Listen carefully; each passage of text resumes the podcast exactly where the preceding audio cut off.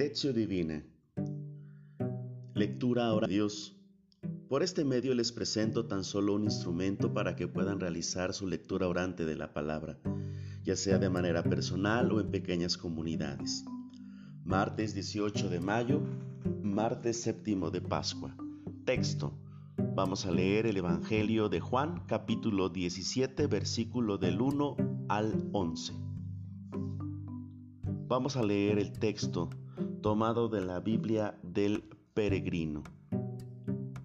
Paso número uno. Lectura. ¿Qué dice el texto? Así habló Jesús. Después, levantando la vista al cielo, dijo, Padre, ha llegado la hora, da gloria a tu Hijo para que tu Hijo te dé gloria ya que le has dado autoridad sobre todos los hombres, para que dé vida eterna a cuantos le has confiado.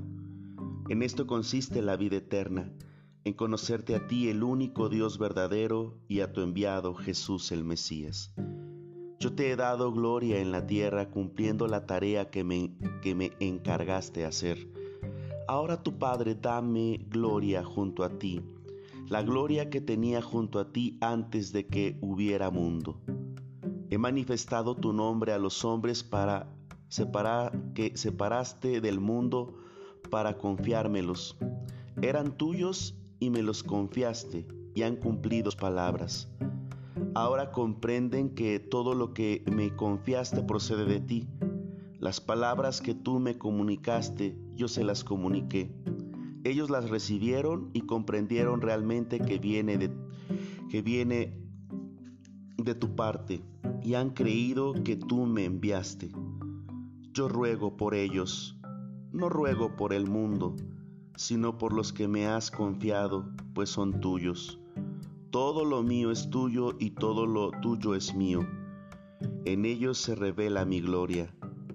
Ya no estoy en el mundo mientras que ellos están en el mundo. Yo voy hacia ti, Padre. Cuida en tu nombre a los que me diste para que sean uno como nosotros. Palabra del Señor, gloria a ti Señor Jesús. Preguntemos al texto.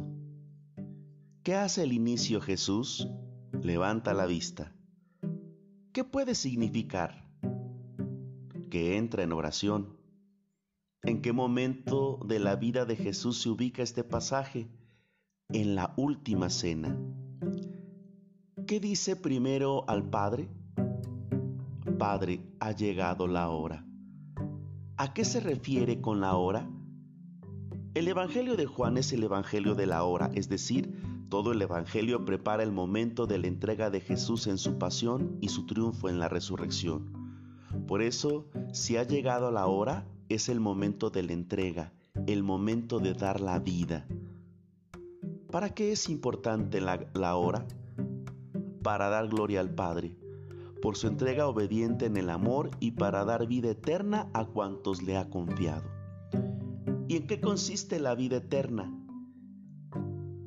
En que te conozcan, en que conozcan al Padre, único Dios verdadero, y a Jesús el Mesías como su enviado. ¿Qué significa conocer? Conocer al Padre.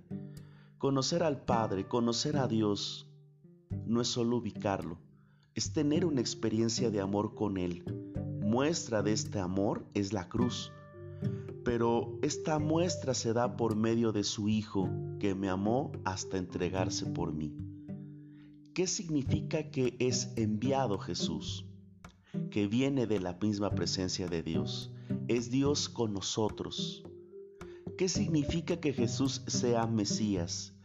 que es el ungido por el Espíritu, el que tiene el poder de Dios para salvarnos. En este sentido me salva de la muerte, del pecado, del mal, de lo que no me hace feliz, de lo que no me permite vivir verdaderamente. Ese es Jesús.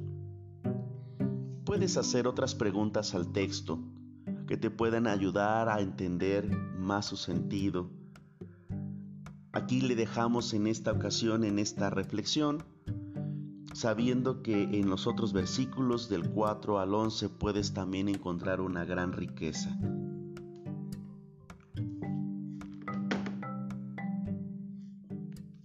Paso número 2. Meditación. ¿Qué me dice el texto?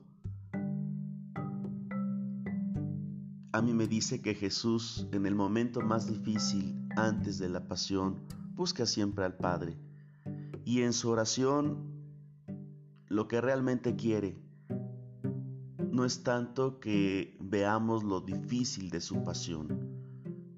Seguramente experimenta mucho temor, mas hay una fuerza que le mueve, que es el amor. Y en esta experiencia de amor hay una experiencia doble que está manifestando. Experiencia de amor al Padre y experiencia de amor a los discípulos. Por eso entonces, esta experiencia me quiere reflejar en su oración que también me ama a mí, me tiene presente a mí, que soy su discípulo. Él quiere que lo conozca, Él quiere tener una experiencia conmigo, Él quiere salvarme, Él quiere que tenga vida eterna y por eso ora por mí. Paso número 3. Oración. ¿Qué me hace decir el texto a Dios? Gracias Jesús, porque en el momento más difícil me tienes en tu mente, porque soy tu discípulo. Gracias porque oras por mí. Sabes que hay muchas cosas que pueden atentar contra mi vida y sin embargo estás haciendo oración por mí. Gracias porque me muestras, Señor, cómo también yo para tener fortaleza necesito acudir al Padre en la oración. Gracias, Señor, por enseñarme este detalle de amor. Amén. Paso número 4. Contemplación. ¿Qué me hace experimentar Dios a la luz de este ejercicio? Ahora reconozco con fe viva lo que Dios está haciendo en mí.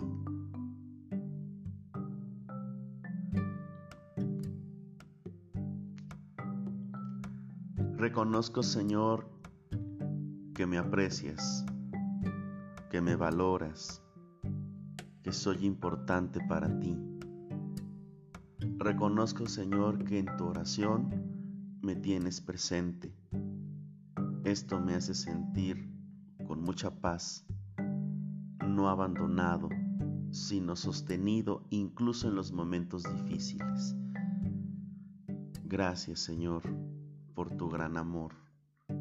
Amén. Que todos tengan una excelente jornada. Dios les siga bendiciendo.